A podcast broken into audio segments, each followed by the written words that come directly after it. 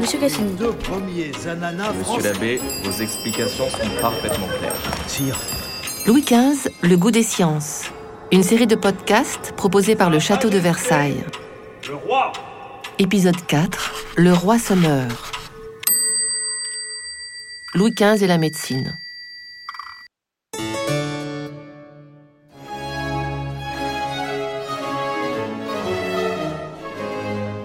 Lundi 26 avril 1774, le roi Louis XV est à Trianon quand il perd l'appétit. Il est pris de terribles maux de tête et violentes nausées. Il fait aussitôt appeler son chirurgien et ami, Germain Pichot de la Martinière.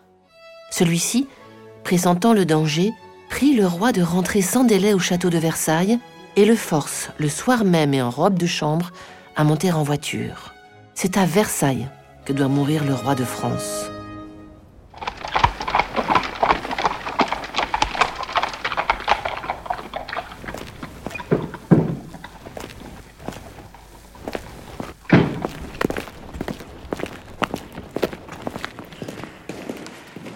Versailles, le roi est installé dans sa chambre, sur un lit de camp devant la balustrade, entouré de ses médecins.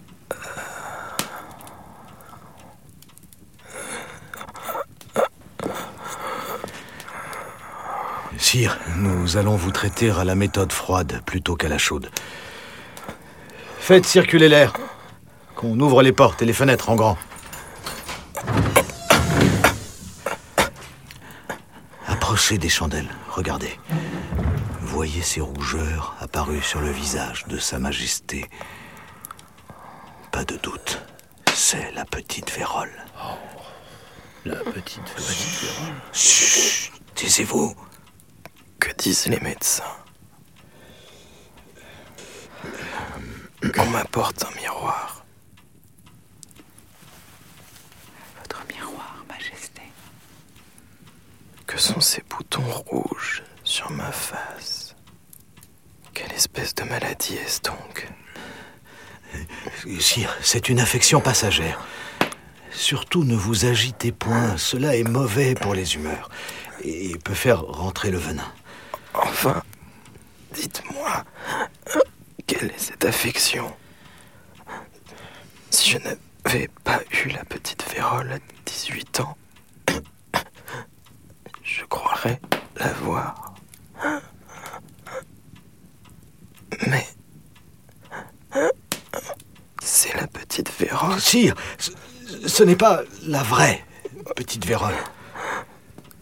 À présent, à présent que je suis au fait de mon état, je me dois à Dieu et à mon peuple. Faites appeler mon confesseur.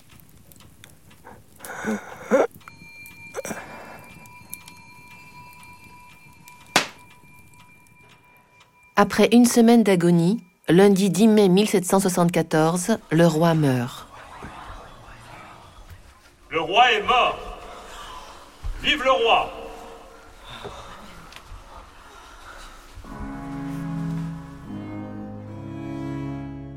La mort atroce de son grand-père marqua le jeune Louis XVI.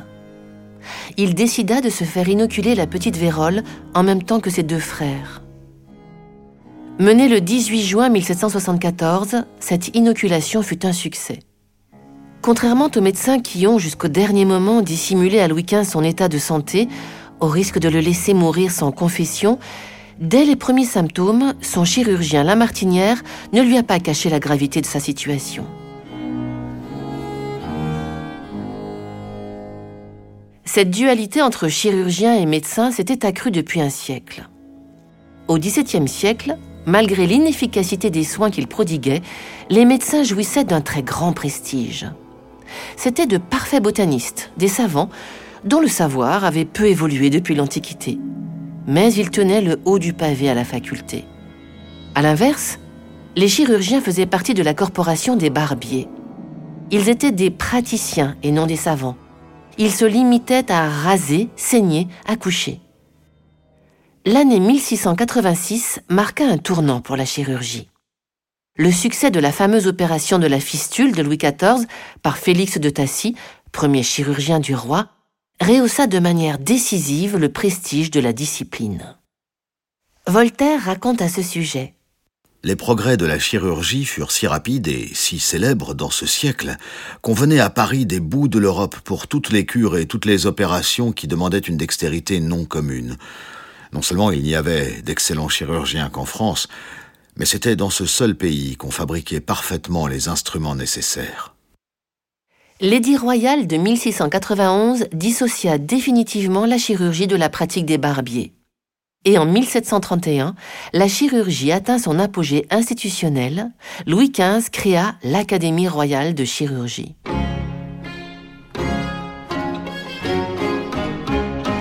La chirurgie était ainsi reconnue comme une science à part entière.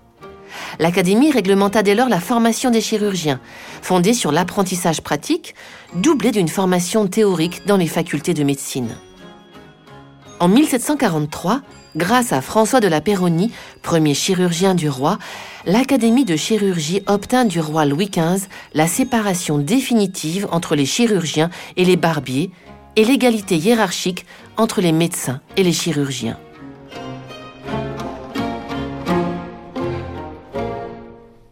En 1747, Lamartinière succéda à François de la Péronie au poste de premier chirurgien du roi.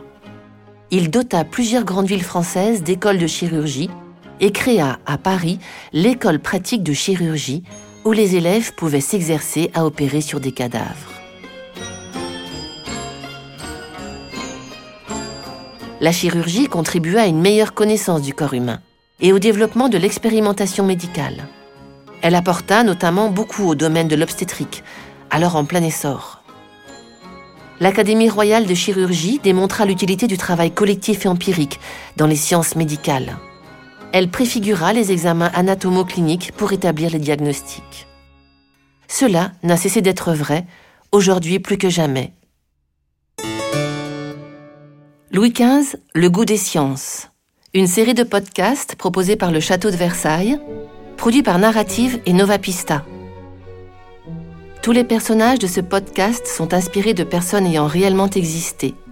Les dialogues imaginaires sont fondés sur des faits historiques un podcast écrit par Marion Augustin avec la collaboration scientifique de Hélène Delalex, conservateur du patrimoine et commissaire de l'exposition Louis XV Passion d'un roi, d'Elvire Keller et Paola Fava, assistante au commissariat d'exposition. Réalisation Thierry Berthomeux et Laurence Bagot. Interprétation Anne Morin, François Hatt, Giovanni Arnoux, Noé Vallier. Montage et design sonore, Thierry Berthomeux.